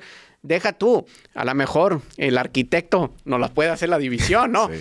Pero en materia de reglamentación de orden de interés público en desarrollo urbano, Sí, pues, no puedes, no puedes, exacto. Entonces la ley señala, al no admitir cómoda visión, son ustedes copropietarios dentro de una sociedad conyugal o se ponen de acuerdo quién le compra a quién o quién le vende a quién o la suerte lo decide, ¿no? Que es el procedimiento de la terminación de una especie de copropiedad, que es la sociedad conyugal, cuando los bienes no admiten cómoda división y ambos lo quieren. Supongamos el matrimonio. Yo quiero la casa, yo me quedo con la casa. Estamos de acuerdo en que es 50 y 50, ¿no? Yo te la compro, no, yo te la compro a ti. ¿no? Hay un procedimiento hasta típico que la ley establece. La suerte lo decidirá. No te y para eso hay un este procedimiento también ante una autoridad. Y bueno, la suerte, este, experiencias, un volado. No puede ser, güey. Se decide por un volado. Exactamente. Un volado, un volado.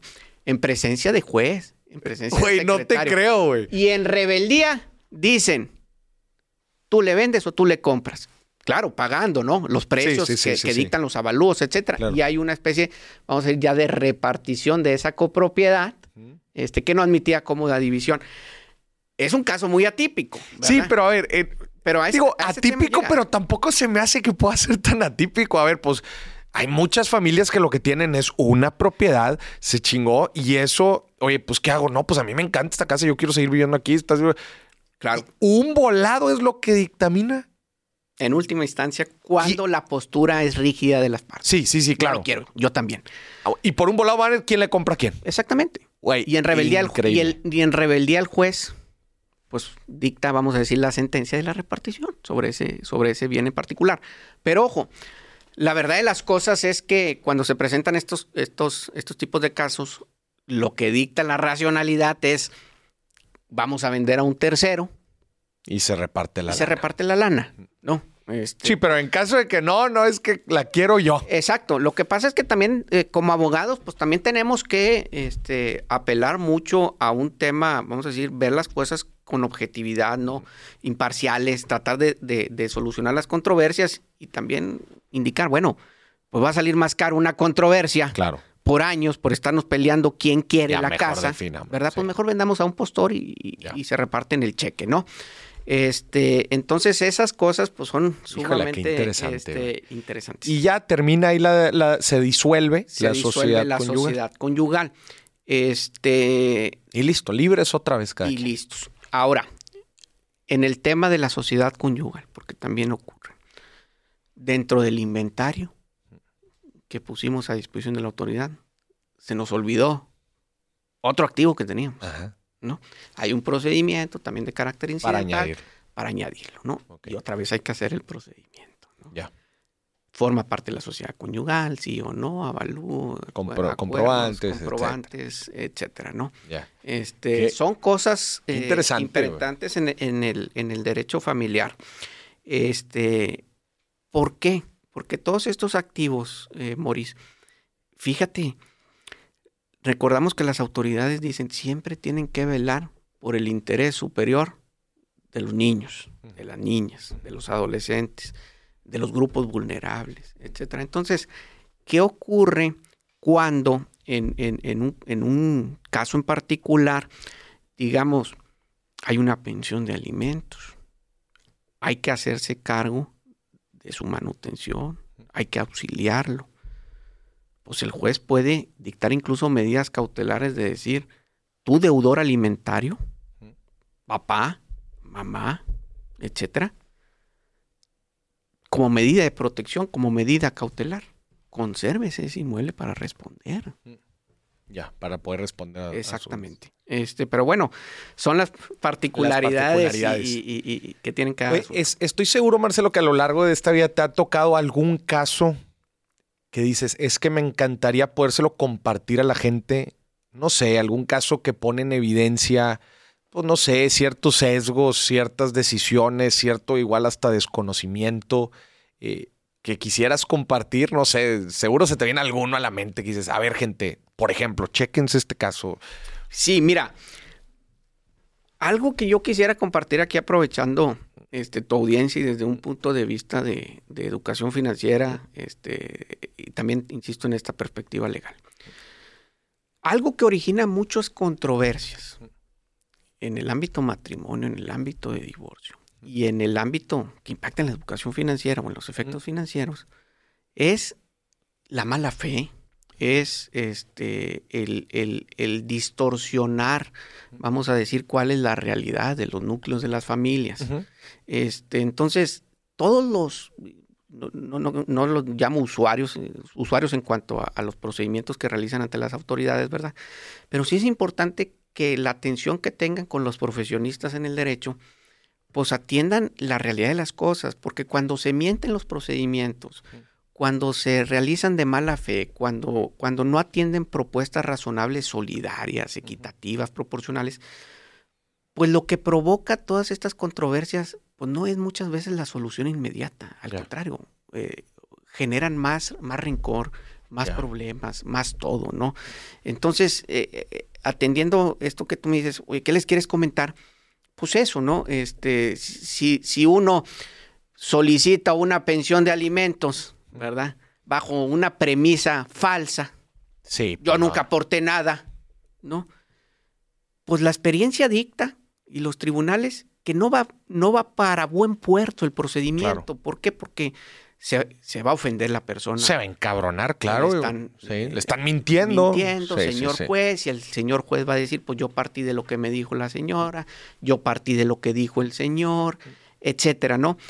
Y esto, pues al final de cuentas, eh, viene a afectar, vamos a decir, este, pues la estabilidad de todos los miembros de las familias. Sí, vuelve todo muy duro, ¿verdad? De las niñas, de los adolescentes, etcétera. Lo mismo para temas de convivencia, ¿no? Claro. Este, en el tema de las, de las convivencias, este, que también son temas eh, que, son atinentes, creo, a la educación financiera, por lo que atiende a al cuidado, atención de los niños, eh, eh, el decir, oye, eh, el, papá o la mamá no son aptos para la convivencia con los hijos, etcétera, a razón de, vamos a decir, de rencores ocultos, ¿no? Este, eso también afecta mucho, ¿verdad? Porque acuérdame que, el juez dice, traigan el status quo, ¿qué es la realidad en, en sus casas, en sus familias, ¿no? Y atendiendo eso, pues voy a dictar una sentencia lo más posible apegada a la realidad, a la justicia. Claro, claro. esa es la, recomendación que yo digo. ¿Por qué, Moris? Porque, porque si no a nosotros siempre vienen y nos cuestionan, ¿por qué esa persona recibe una pensión eh, de alimentos tan alta? Yo quiero una así. Pues no hay reglas generales. Hay que entender la particularidad del caso. ¿Por qué me fue tan mal en la pensión de alimentos? Caso en particular. Este es bien importante este punto que dices, porque como dices, no, no te. No es como que ya no vas a volver a ver a la otra persona. Probablemente va, a haber algún contacto eh, y, estás dañando la relación, también si estás involucrando hijos y como dices, entorpeces el proceso y lo vuelves muchísimo más cargado, pesado, negativo, cuando la gente no es sincera. Es correcto. Cuando la gente no se maneja con veracidad. Es correcto. Y esto, pues atendiendo, vamos a decir, el fin de, optimizar los recursos, la economía, el bienestar de todos, pues, pues, las soluciones este, de común acuerdo son muy buenas. Son muy buenas. ¿Por qué? Porque en planeación financiera vas a decir, oye, nos ahorramos una controversia, nos, nos ahorramos tiempo, nos ahorramos eh, N cosas, ¿no? Oye, ¿y, te toca haber seguido esto? ¿Es común que la gente pues, se haga de, mentiras y la fregada así en, Lamentablemente sí, Mauricio. Es muy este, común. Lamentablemente es, una conducta que, no debiera este, presentarse ante las autoridades, este, porque yo les comento, los asuntos o las controversias familiares este, de cualquier índole pues no se ganan, no, no es una batalla este, de decir el ganador y el perdedor, ¿no? Más bien es un procedimiento que tiende a regular. A regular, correcto. Obligaciones, deberes y derechos. Proporcionalmente. Entonces, eh, eh, eh, en ese sentido, este, pues es a lo que... Pero me imagino que desgraciadamente la gente muchas veces llega así, ¿no? Llega yo contra ti y yo necesito ganar. Exacto, exacto. Desde luego, también atendiendo una, necesidad, ¿verdad? Y un deber que tenemos, ¿verdad? En los casos totalmente genuinos, donde se requieren, aquí sí se requieren medidas de protección, porque efectivamente, pues sí hay aspectos que lo, que, lo merecen, ¿verdad? Este, se están dilapidando bienes, se están este, destruyendo los mismos, este, efectivamente sí hay violencia económica, sí hay violencia patrimonial, sí hay una violencia psicoemocional, física, sexual, etcétera, ¿no? Que ameriten a, actuar con los procedimientos. ¿me, podrías dar algún ejemplo de una violencia económica? Claro, mira, el tema de la, de la violencia económica.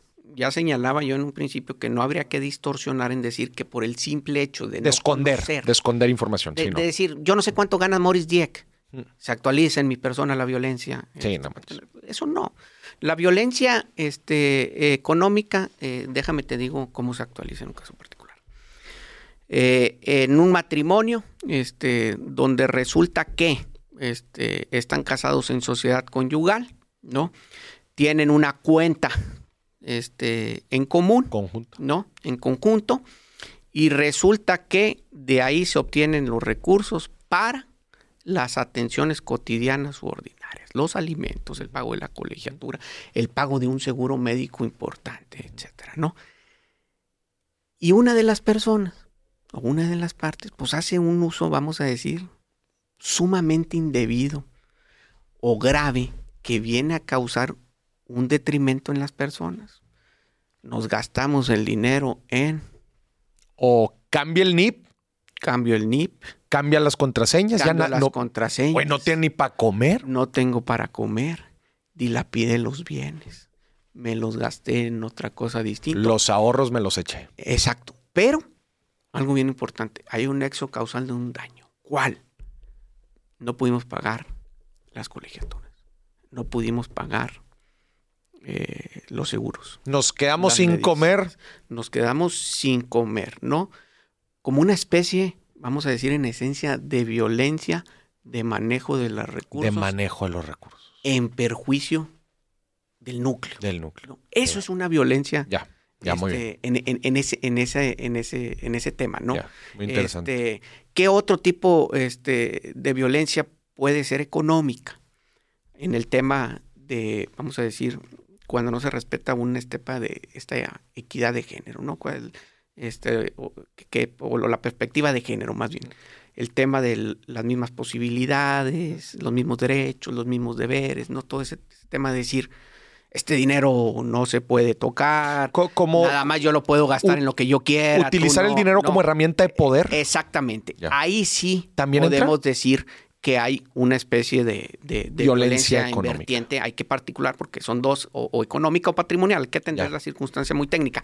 Pero eh, muy diferente a lo que te comentaba en un inicio, ¿no? El decir, por el simple hecho de no saber cuánto hay, hay una Sí, violencia, ¿no? no. O sea, no, no lleguemos a esos este, extremos o distorsiones. A ver, Marcelo, ya me dio, ya me entró la curiosidad.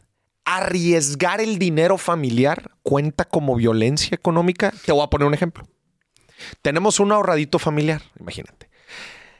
Y mi pareja, pues es bien adversa al riesgo, al riesgo. Pero yo soy bien atascado. Y yo agarro el dinero y con ese dinero emprendo un negocio, con ese dinero lo invierto en la bolsa muy riesgoso, con ese dinero, güey, hasta lo juego en el casino. Pero sabemos que muchas veces los resultados pueden ser positivos.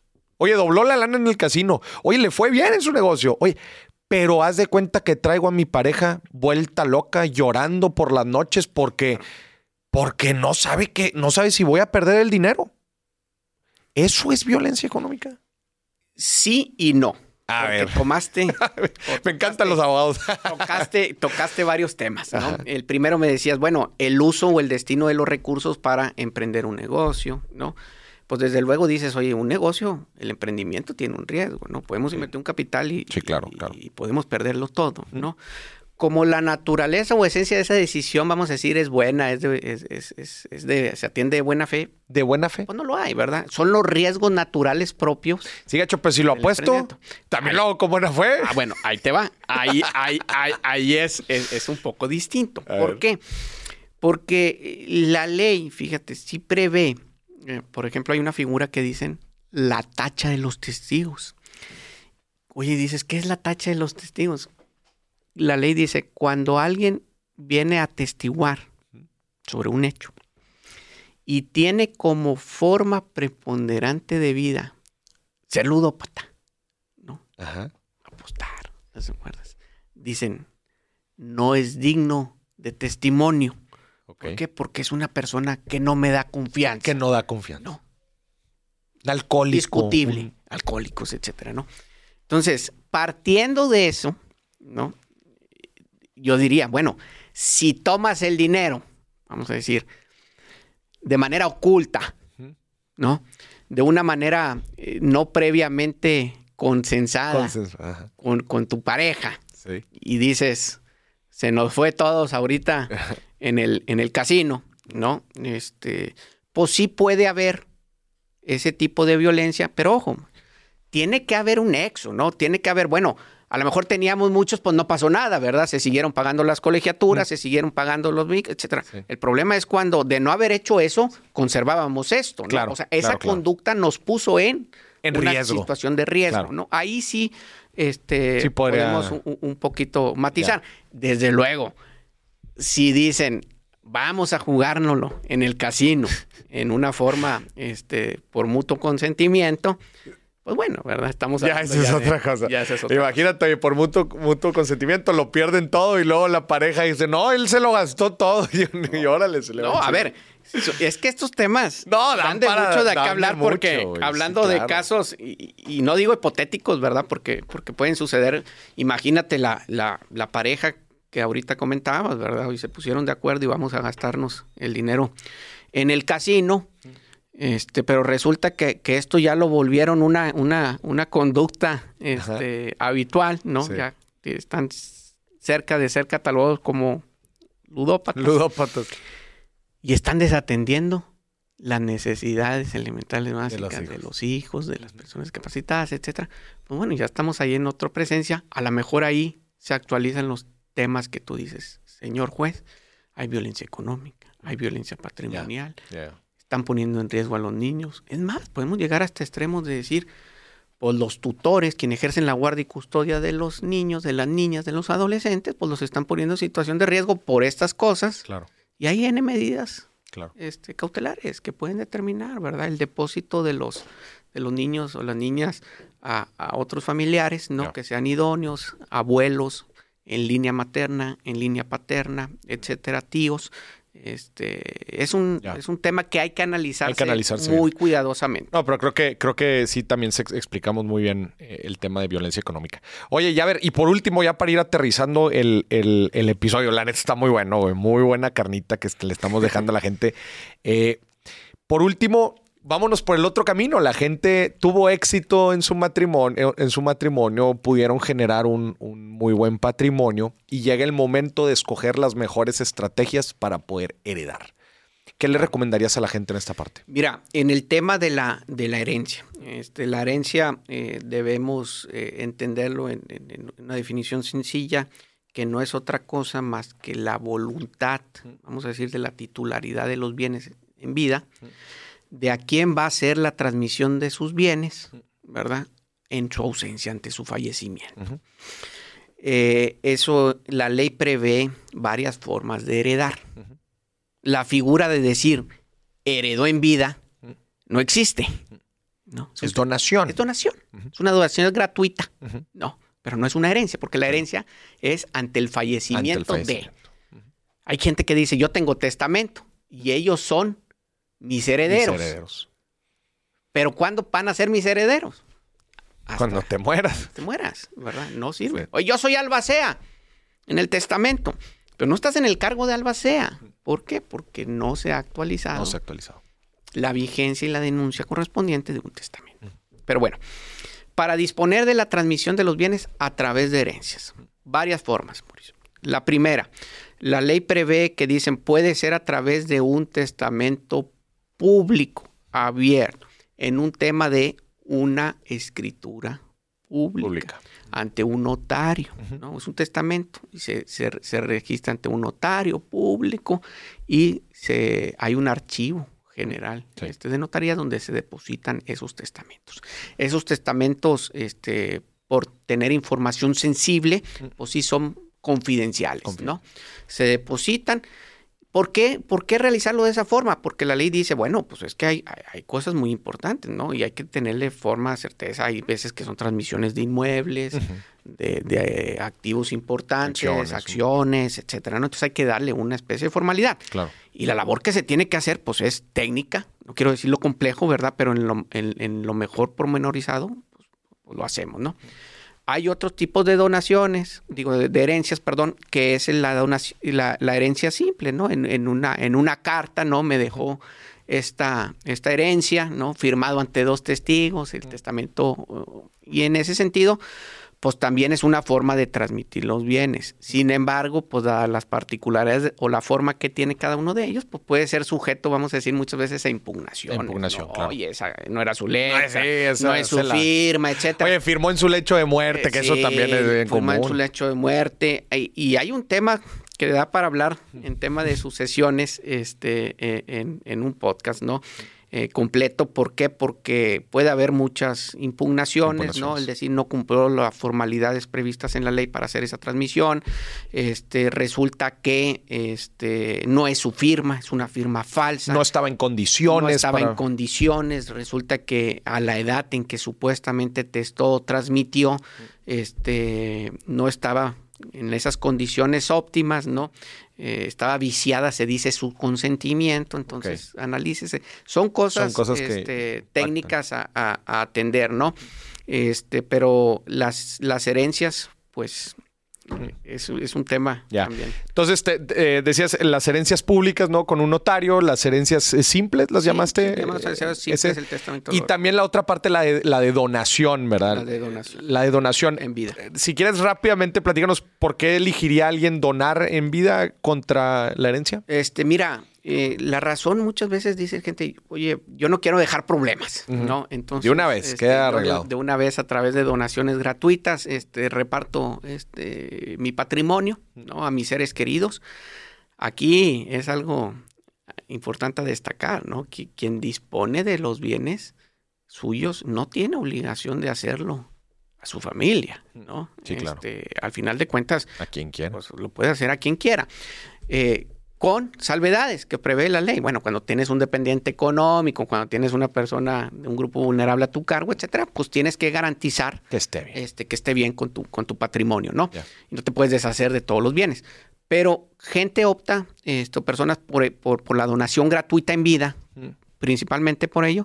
Y desde luego, las donaciones gratuitas al día de hoy este, están exentas este, de, pagos de impuestos, mm. ¿no? Eh, entonces, en ese sentido. Aunque las herencias familiares también. Así es, este, hasta ahorita las, las herencias familiares, también. Este, ha habido eh, comentarios, ¿verdad? Incluso unas propuestas en, en, de querer, de la Unión de querer agregar la transmisión de las, de las herencias, eh, no de forma per se, sino eh, cuando aumenta o, ciertos montos. Ciertos montos, ¿no?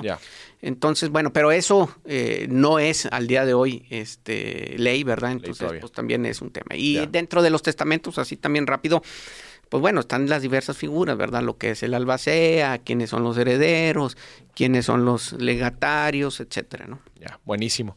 Oye, eh, por último, me gustaría que le mandaras un mensaje a los jóvenes que están próximos a casarse quienes están a punto, quienes están en esta decisión van a escoger el, régimen de los que estuvimos platicando en el inicio y que pues con mucha ilusión empiezan, están, están por empezar esta nueva etapa. Que después de todo lo que te toca vivir, claro. después de todo lo que te toca ver, y todas sus implicaciones, ¿qué mensaje le darías a, esta, gente que, otra vez, que con mucha ilusión y cariño están, están por empezar esta nueva etapa? Claro, el matrimonio, desde luego, pues es una decisión que, muchos hemos tomado con la mejor de las intenciones, ¿no? Este, esperando que nos vaya siempre muy bien. Depende, sabemos que depende de, dos, ¿verdad? No, no, es una cuestión de una persona. Mi recomendación, este, vistos los tipos de regímenes, analicen cuáles son sus condiciones como pareja, si trabajan, no trabajan, cuáles son sus trabajos, cuáles van a ser sus tareas en la vida en común, sus roles en el matrimonio. Hay quienes dicen, me gusta el régimen de separación de bienes. Y voy a dar una recomendación especial, porque muchos jóvenes la inquietud es, Moris, oye, pues es que como estamos empezando este proyecto de vida, queremos obtener un crédito para dar el enganche para un para una propiedad. una propiedad, una casa, un departamento, ¿no? Pero yo tengo miedo que al estar bajo separación de bienes, mm. pues la sacó él. Sí, está su nombre. Está su nombre, ¿no? pierdan cuidado. ¿Por qué? Porque eh, pues la ley pues, prevé y ustedes lo pueden hacer en la decisión de esa compra, el decir, seamos copropietarios. copropietarios. ¿no? Copropietarios, dos o más propietarios. Entonces la copropiedad, pues se asume, si son dos, pues 50 y 50, ¿no? Entonces se protegen en esa decisión de decir, en este paso importante de educación financiera que estamos haciendo para adquirir nuestra casa, nuestro departamento, pues somos copropietarios. Y a su vez, pues también obligados en los pagos, etcétera, ¿no? Las determinaciones que dictan los contratos. Pero con un régimen este, estamos, estamos en bienes separados, pero en algunas cosas importantes vamos juntos. Claro, claro. Y, y desde luego, a ver, pues es relativo. En cualquier momento podemos cambiar nuestros roles. No sabemos qué, no, qué, nos depara el destino, ¿no? La vida, este, una incapacidad, una enfermedad, el, el, rol asumido a las dignas y reconocidas labores del hogar, eh, de los hijos, etcétera, ¿no? Y que sean ustedes orientados en el aspecto de decir cuándo corren los tiempos en este supuesto. Claro. Cómo nos vamos a compartir este, la información. Yo he escuchado algunos podcasts suyos eh, en el tema de, la administración de las cuentas, ¿verdad? Hay quienes dicen, mira, vamos a tener tres cuentas, ¿no? La tuya, la mía y la de los dos. Y la de los dos, ¿no? Este, y ahí le vamos aportando, ¿no? Este, a lo mejor va a haber diálogos eh, no me gusta decir discusiones de decir, oye, apórtale a la mancomunada, ¿verdad? Este, para podernos ir de vacaciones. Pero, pero eh, la recomendación siempre es la transparencia y el diálogo, ¿no? En ese sentido, y, que ninguna de las partes se sienta, eh, pues no quiero decir traicionada, porque creo que no es el término adecuado, sino que no se sienta desinformada, ¿no? En, en, lo que, en, lo que, en lo que tiene eh, en, su administración y su destino patrimonial en la vida que está haciendo con su socio o con su socia. Chingón. ¿No? Marcelo, qué bonita carnita le acabamos de dejar aquí a la gente. ¿eh? Muchísimas gracias por todo el valor. Eh, creo que todo esto, híjole, otra vez, hasta que desgraciadamente suceden algunas cosas desafortunadas, desgraciadamente. Es ahí cuando la gente le empieza a poner un poco más de foco y, y creo que te deberían de dar eh, pues un, un, cursito rápido antes de que te cases. A ver, papá, pues así están, va ahí en el, en el registro civil, a ver rápido, nada más para que estén en... Oye, palomea aquí que ya leíste esto. Claro, es que la labor de, de los abogados es pues incitar a la prevención, incitar a la asesoría previa. Previa. El problema es que nadie lo hace previo. Para poder tomar la decisión en plenitud de conciencia. En plenitud de conciencia. ¿Y qué? ¿Reglas claras? Amistades largas. Relaciones largas. Las relaciones largas. Qué chingón. Pues bueno, estamos aportando a esa misión con este podcast para que la gente, digo, espero que este podcast le haya llegado pues a mucha gente que está próxima a unirse en matrimonio, a gente también que ya está en matrimonio y quiere educarse un poco más también en estos temas o si estás viviendo alguna de estas situaciones, pues también para que puedas tener muchísimo más carnita. Marcelo, ¿dónde te pueden encontrar en caso de que te quieran hacer una pregunta? ¿Dónde pueden ver más información del despacho? No sé, lo que nos bueno, quieras pues compartir. Ahí en, el sitio en internet, este, Santos Elizondo, este, estamos a sus órdenes. Este, no tengo redes sociales, eh, vamos a decir, públicas. No pasa nada, pero bueno, más información pueden ver en el despacho Santos Elizondo en caso de que quieran eh, pedir algún apoyo pues, de todo lo que hemos estado platicando. Así es. Y pues te agradezco nuevamente la invitación, poder echar esta diálogo, conversación tan a gusto contigo, Moris. Qué gusto. Y estoy a sus órdenes, ¿verdad? Muchísimas gracias por acompañarnos. Nos aventamos ya casi hora y media aquí de cotorreo. Pero muy, pero muy bueno. Te lo agradezco y a ti que nos estuviste viendo y escuchando, esto fue otro episodio de Dimes y Billetes.